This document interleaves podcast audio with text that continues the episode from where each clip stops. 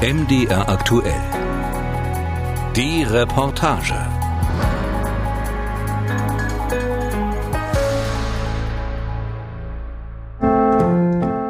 Bei meinen wenigen Sozialkontakten kommt es mir manchmal hier vor, als wenn ich eine Dauerquarantäne hätte. Ja, es ist schon tatsächlich, naja, sagt man langweilig? Ja, doch, eigentlich ist es schon, es fehlt so ein bisschen die Aufregung. Spaß am Sex, äh, Spaß an was anderem, andere Leute zu sehen, andere Leute zu beobachten. Wir haben halt diese Neigung und wir möchten es halt ausleben und das fällt halt aus. Frank, 60, allein lebend, leidet unter Depressionen. In ganz dunklen Momenten ist er suizidgefährdet. Katja, Mitte Ende 30, ebenfalls Single und seit mehr als einem Jahr im Homeoffice. Mark, Ende 40, besucht mit seiner Frau Lisa Swingerclubs, wenn nicht gerade eine Pandemie wütet. Alleinsein. Alle drei beschäftigt das, seitdem SARS-CoV-2 Deutschland erreicht hat.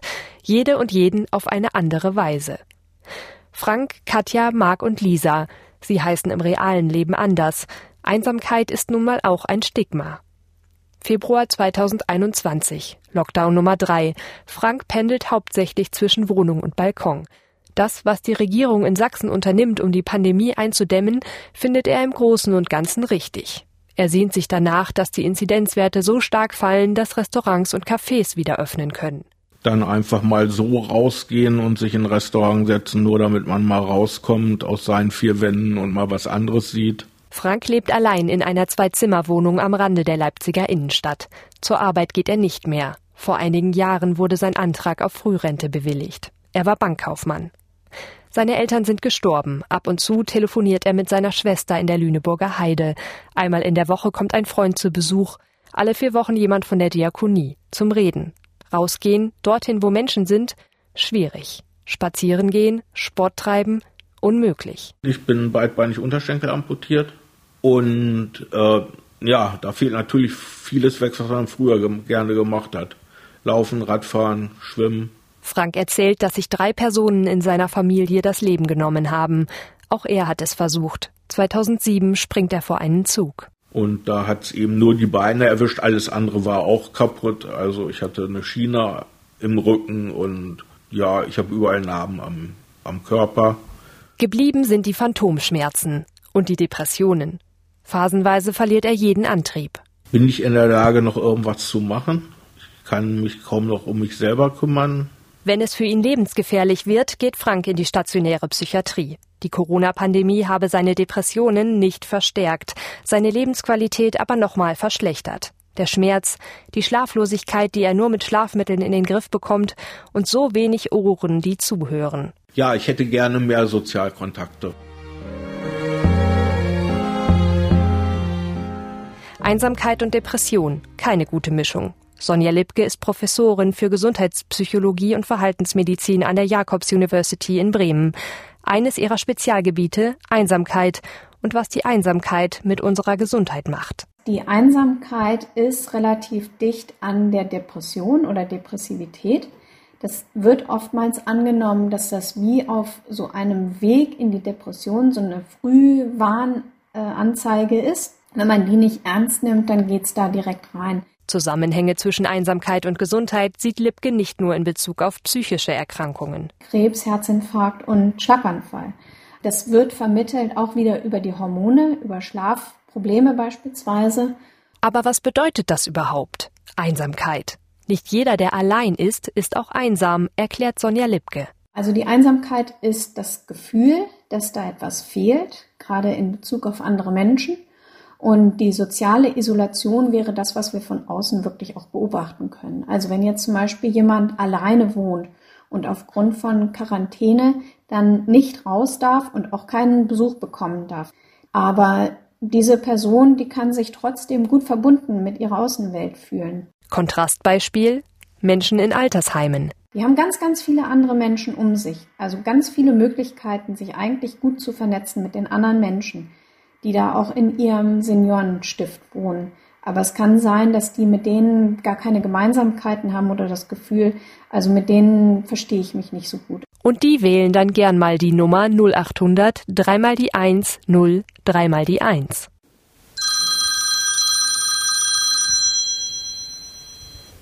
Telefonseelsorge, guten Tag. Sie sind einsam und möchten reden. An der Leitung sitzt Manon Kurt. Im Auftrag der Diakonie hört sie sich an, was anderen Sorgen bereitet. Ehrenamtlich. Auch sie heißt eigentlich anders. Für den Job ist es wichtig, dass beide Seiten anonym bleiben, dass beide unbefangen sprechen können. Zu manchen Tageszeiten klingelte das Seelsorgetelefon im Lockdown Nummer 1 rund 50 Prozent häufiger als vor der Pandemie.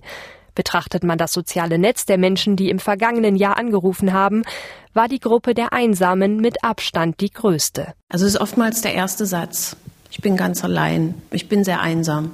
Also sehr viele alte Menschen. Das ist was, was mich, was mich sehr bewegt, was ich so nicht erwartet hatte, dass es tatsächlich so viele einsame alte Menschen gibt, die zwar noch Familie haben, aber die von ihren Familien in ihrer Einsamkeit gar nicht so wahrgenommen werden.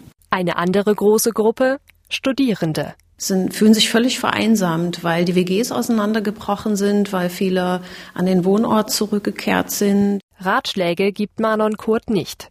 Ganz bewusst nicht. Die Menschen wollen auch, die wollen keinen Rat. Die, also manche wollen mal so verbal über den Kopf gestreichelt werden, natürlich, oder eine Bestätigung für das hm, haben, was, was sie da gerade getan haben. Aber die meisten wollen das gar nicht, sondern die wollen nur, dass jemand zuhört, dass jemand da ist. Das Gefühl, wegen akuter Einsamkeit zum Sorgentelefon greifen zu müssen, hatte Katja bislang nicht, obwohl die IT-Beraterin seit mehr als einem Jahr im Homeoffice arbeitet und Single ist. Die Pandemie macht die Partnersuche nicht gerade leichter. Man trifft sich in einer Bar oder in einem Restaurant oder einer Kneipe, ne, um sich kennenzulernen. Okay, das fällt halt nun weg und das ist halt dann, es bleiben so ein bisschen die kreativen Möglichkeiten so ein bisschen aus. Also es ist Winter, hm. man kann nirgendwo hingehen, also bleibt eigentlich nur der Winterspaziergang.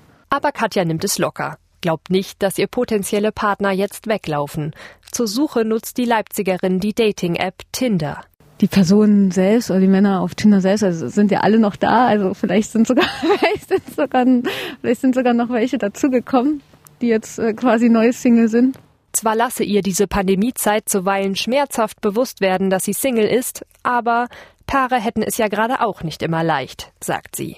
Andererseits hört man ja auch genauso, genauso die anderen Geschichten, wo dann die Paare sich sozusagen gegenseitig nerven und vielleicht doch dann das ein oder andere Problem mehr hervortritt und äh, sie sich streiten, im schlimmsten Fall sogar trennen und also daher, das, das, ist, das gibt es ja auch. Durchaus denkbar, dass die ein oder andere Beziehung im Dauer-Homeoffice vor die Wand fährt.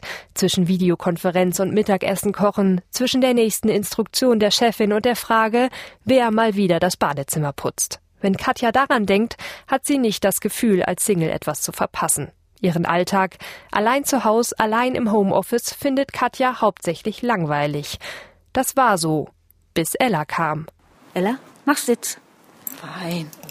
Jetzt Platz. Platz. Naja, tun wir mal so, als ob es funktioniert hätte. Ja, ich meine, die meisten Leute sagen ja, wie, wie ein Kleinkind. Gut, äh, ja, wirbelt halt alles durcheinander. Ella ist eine schwarze Labrador-Hündin. Als Welpe kam sie Ende 2020 zu Katja nach Leipzig. Ein lang gehegter Traum. Sie ist selbst mit einem Hund aufgewachsen. Einem kleinen, weißen, mit struppigem Fell. Ein Hund, wie man ihn aus der Cäsar-Werbung kennt. Ihr Traumhund ist um einige Stufen größer. Ein Rhodesian Ridgeback, hellbraun mit dem typischen dunklen Rückenkamm. Letztlich wurde es aber doch dann eine Nummer kleiner. Ja, das war dann doch, doch so, ja, ist ein, noch ein größerer Hund und braucht wahrscheinlich noch mehr Auslauf und ja, und vom Labrador hört man immer, dass er sozusagen sehr, also das heißt gemütlich, aber auch ein sehr freundlicher Hund ist. Ohne die Pandemie hätte sich Katja keinen Hund angeschafft. Da ist sie sich ganz sicher. Sie war gerade drauf und dran, einen Job in Hamburg anzufangen, war sogar schon auf Wohnungssuche. Doch dann zurück auf Los. Das angepeilte Projekt im Norden wurde gestoppt und Katja landete im Homeoffice, in ihrer Wohnung in Leipzig. Dann der erste Hundeimpuls, allerdings gar nicht von Katja selbst. Tatsächlich hat, kam eher meine Mutter auf die Idee. Vielleicht, weil sie irgendwie Angst hatte, dass, dass, ich, äh, dass mir langweilig ist oder, oder sonstig. Ich weiß nicht ganz genau, was, ihr, was ihre Gedanken waren. Jedenfalls meinte sie dann irgendwann, dann möchte sie nicht einen Hund anschaffen. Die Antwort kam prompt. Und dann dachte ich mir, ach, na ja, wenn sogar meine Mutter schon sagt, schafft ihr doch einen Hund an, dann ja, dann machen wir das doch. Und außerdem so hatte ich quasi ihren, ihren Segen auch, weil ich brauche auch jemanden, der halt auch mal auf den Hund aufpasst, wenn ich halt nicht da bin. Katja ist bei weitem nicht die Einzige, die sich in der Pandemie ein Tier angeschafft hat. Von einem regelrechten Haustierboom ist die Rede. Tierheime und Zoogeschäfte berichten von einer außergewöhnlichen Nachfrage. Die Schattenseite eine Auswertung des Deutschen Tierschutzbundes hat ergeben, dass sich die Zahl der bekannt gewordenen illegal gehandelten Welpen von 2019 zu 2020 mehr als verdoppelt hat. Der Tierschutzbund rät explizit davon ab, Tiere im Internet zu kaufen, zum Beispiel über eBay Kleinanzeigen. Erste Wahl sollte aus Sicht der Organisation sein, einem Tier aus dem Heim ein neues Zuhause zu geben. Und wenn es unbedingt ein Zuchthund sein soll, empfiehlt der Tierschutzbund, sich vorher über den Züchter zu informieren und vor dem Kauf am besten mal vorbeizuschauen. Auch Labradorhündin Ella wurde über das Internet angeboten. Aus dem Welpenwurf wurde halt eine Hündin nicht abgeholt und so bin ich am nächsten Tag dann nach Frankfurt gefahren, also Frankfurt-Main, äh, Hund angeschaut und abgeholt. Ein Betrag im unteren vierstelligen Bereich ließ sie für Ella bei der Züchterin. Den Eindruck, dass da etwas faul war, hatte Katja nicht. Was, wenn die Pandemie irgendwann vorbei ist, Homeoffice-Regelungen wieder zurückgenommen werden, Dienstreisen wieder möglich sind? Auch Katja ist normalerweise viel unterwegs, pendelt zwischen Leipzig und ihrem Dienstort Wolfsburg. Sie vertraut auf Unterstützung ich habe in dem Sinne vorgesorgt, wenn ich doch mal wieder auf Dienstreise muss, äh, dass dann auch meine Mutter den, den Hund nimmt zu sich und auch äh, ein Kollege von mir, der auch dort in Wolfsburg wohnt, der ist auch schon ganz scharf drauf, auch den, den Hund notfalls da mal ganz tages zu betreuen und ich habe paar Betreuungsmöglichkeiten gefunden, selbst wenn ich mal keine Zeit haben sollte. Letztlich verteufelt der Tierschutzbund den Corona-Hund auch nicht grundsätzlich, wenn die Voraussetzungen stimmen. Zeit, Geld, Tierliebe, Spaß am Spazierengehen, auch bei Schnee und Regen. Wer als Mensch einsam ist, für den kann ein Tier eine wichtige Stütze sein, besonders in schwierigen Zeiten. Schreibt eine Sprecherin des Deutschen Tierschutzbundes. Hilft ein Hund tatsächlich gegen Einsamkeit? Gegen echte, schmerzhafte Einsamkeit? Nein, also das geht nicht, sagt Einsamkeitsforscherin Sonja Lipke. Aber warum nicht? Schließlich ist Einsamkeit doch ein Gefühl, eine subjektive Wahrnehmung. Und Katja fühlt sich tatsächlich weniger einsam, seitdem Ella da ist. Aber im Endeffekt ist es nicht so, dass der Hund selber dazu beiträgt, dass man weniger andere Menschen vermisst. Also es ist so, dass ein Hund natürlich zum allgemeinen Wohlbefinden beitragen kann, ja. Aber Einsamkeit hat etwas mit anderen Menschen zu tun. Und ein Hund wird äh, nie die Sorgen so nehmen können wie ein anderer Mensch oder mal den Einkauf erledigen. Lipke vergleicht das Haustier mit einer Brücke. Äh, das Ganze kann man so erklären, ein Hund kann helfen, rauszugehen und dann Gemeinsamkeiten mit anderen Hundehaltern zu haben. Ja, dass der Hund dann eben auf einen anderen Menschen zuzieht. In Katjas Fall stimmt das.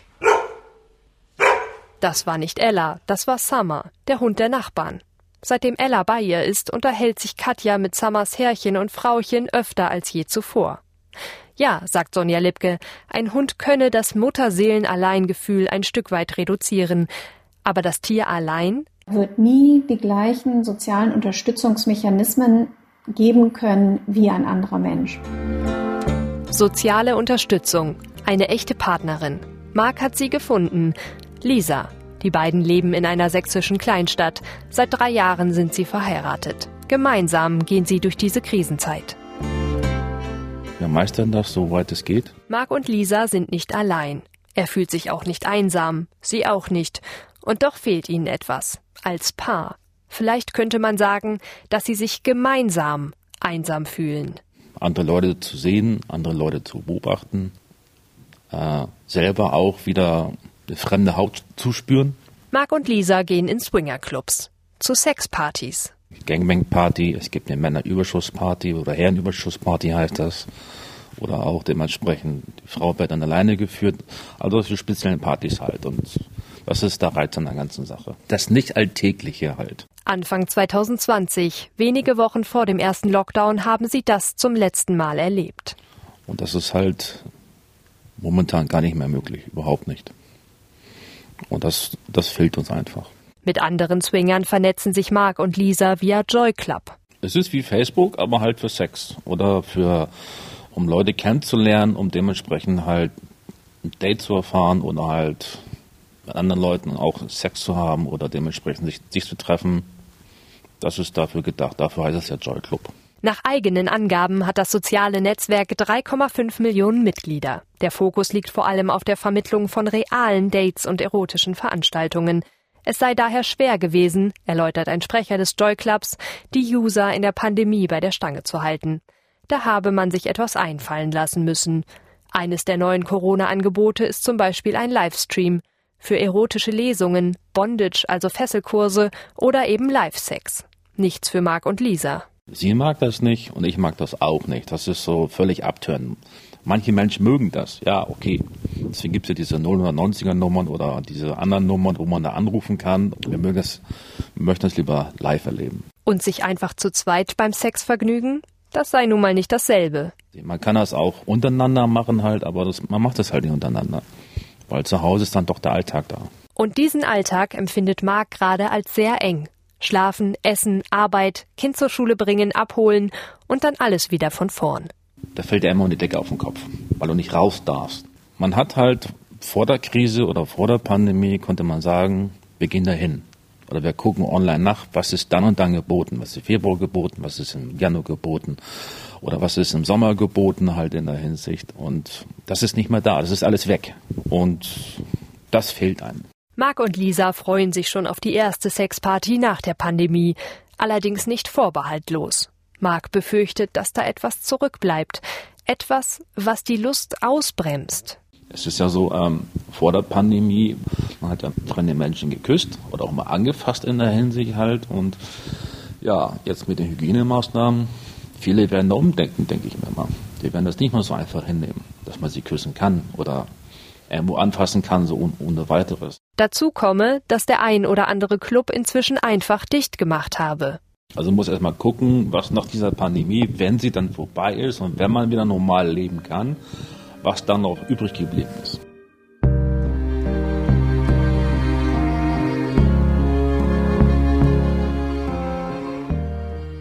Was tun gegen diesen Frust? Gegen Lockdown-Stress? Gegen das Bedürfnis, darüber mit jemandem zu sprechen, aber niemand da ist? In einer Studie mit Studierenden hat Sonja Lipke herausgefunden, dass besonders die gut durch die Krise kommen, die Sport treiben. Diejenigen, die es schaffen, dann auch weiterhin ihren Sport zu betreiben, die fühlen sich weniger einsam, die sind mehr bei sich und die fühlen sich insgesamt auch wohler. Für sie liegt der Zusammenhang auf der Hand. Wer sportlich aktiv ist, tut etwas für die Gesundheit und entsprechend kann er vielleicht auch mehr andere Menschen sehen, also auch auf die Entfernung. Wer gesundheitlich eingeschränkt ist und kaum rausgehen kann, der wird da eben auch nicht so viele Möglichkeiten haben. So wie Frank in seiner gefühlten Dauerquarantäne, der keinen Sport machen kann, weil sein Körper nicht mitspielt. Menschen, die schon vor der Pandemie einsam waren, hätten es jetzt besonders schwer, so Lipke. Dementsprechend, ähm, ja, ist da halt das Wichtige, irgendwie jetzt Möglichkeiten zu finden, sich mit anderen Menschen tatsächlich auch gut zu vernetzen und zu verbinden. Also es ist leider immer noch so, dass dieses Gefühl der Einsamkeit sehr stark stigmatisiert ist. Also das heißt, äh, viele Menschen reden da gar nicht so ehrlich drüber, wie sie das vielleicht gerne würden, einfach weil sie Angst haben, dass sie von anderen Menschen dann abgelehnt werden. Ihre Empfehlung? Also nicht zu hohe Erwartungen, aber schon so, ein, so eine positive Sicht und eben bei sich selber versuchen anzufangen, einfach mal rausgehen, spazieren gehen, andere anlächeln und darüber ja einen ersten Schritt einfach tun. Aber dann eben nicht erwarten, dass alle, die man draußen trifft, dann gleich die besten Freunde werden. Und Pläne schmieden, soziale Kontakte nicht im Digitalen belassen. Wichtig ist es aus Sicht von Sonja Lipke, dann eben, wenn man sich so digital trifft, einfach mal wieder zu verabreden. Ja, ne? und wenn das jetzt in der nächsten Zeit nicht möglich ist, dann sollte man sich das für irgendwann vornehmen. Also das heißt einfach, dass immer wieder drüber sprechen kann auch diese Freundschaft und die Verbindung stärken und eben, ne, dass man nicht einfach nur denkt, ach, das ist eine digitale Freundschaft, dann könnte man sich auch komplett in einem Online-Spiel bewegen und bräuchte diese anderen Menschen gar nicht. Für Manon Kurt, die Frau von der Telefonseelsorge, ist und bleibt Einsamkeit vor allem ein gesamtgesellschaftliches Problem. Sie erzählt von einem Mann, der regelmäßig anruft. Irgendwann hatte ich ihn das erste Mal am Telefon, es war im ersten Lockdown, und er sagte, ich weiß gar nicht, was die Menschen so einen Zirkus machen um das ganze Quarantäne und Corona-Gedöns. Ich bin schon mein ganzes Leben in Quarantäne. Er erzählt, dass er schon als Kind ausgegrenzt wurde. Also das finde ich hart, dass es Menschen gibt, die dieses Empfinden haben. Ich bin wo, oder wurde mein ganzes Leben lang ausgegrenzt und niemand hat es gemerkt. Für Manon Kurt, die auch hauptberuflich im sozialen Bereich arbeitet, ist das unbegreiflich. Welche Rolle spielt denn Ausgrenzung in unserer Gesellschaft? Also sind die Menschen überhaupt noch sensibel dafür? Und ich bin der Meinung, dass schon in der Schule darauf reagiert werden müsste. Da müssten Menschen da sein, die das wahrnehmen, dass Kinder ausgegrenzt werden. Da helfe es nicht, die anderen aufzufordern, hey, ihr müsst mal mit dem spielen. Nee, sondern dieses Kind braucht Hilfe, um ja so viel ähm, Rückgrat zu bekommen, sich eben in dieser Gesellschaft zurechtzufinden, die nun mal hart und rau ist. Um eben nicht später als einsamer Mensch zu enden. Also nicht diesen Weg zu gehen wie dieser Mann am Telefon. Ein waches Auge und Engagement gegen Einsamkeit wünscht sich Manon Kurt besonders dort, wo Kinder und Jugendliche sind. Aber nicht nur. Also auch mal links und rechts gucken, wie geht's denn meinem Nachbarn? Und sich mal Gedanken darüber zu machen, ähm, kann man dem vielleicht mal eine Freude machen? Oder ähm, wie, wie können wir den vielleicht integrieren in die Hausgemeinschaft? Also wenigstens den Versuch zu unternehmen, Einsamkeit ein bisschen zu lindern.